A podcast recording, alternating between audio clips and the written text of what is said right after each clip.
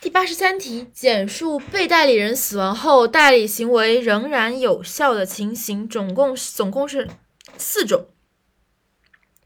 首先是不知道死亡，然后是继承人，然后是客观的事物要办完，最后是要继续做，就是为了一个利益。首先，代理人不知道并且不应当知道被代理人死亡，这是代理人一方。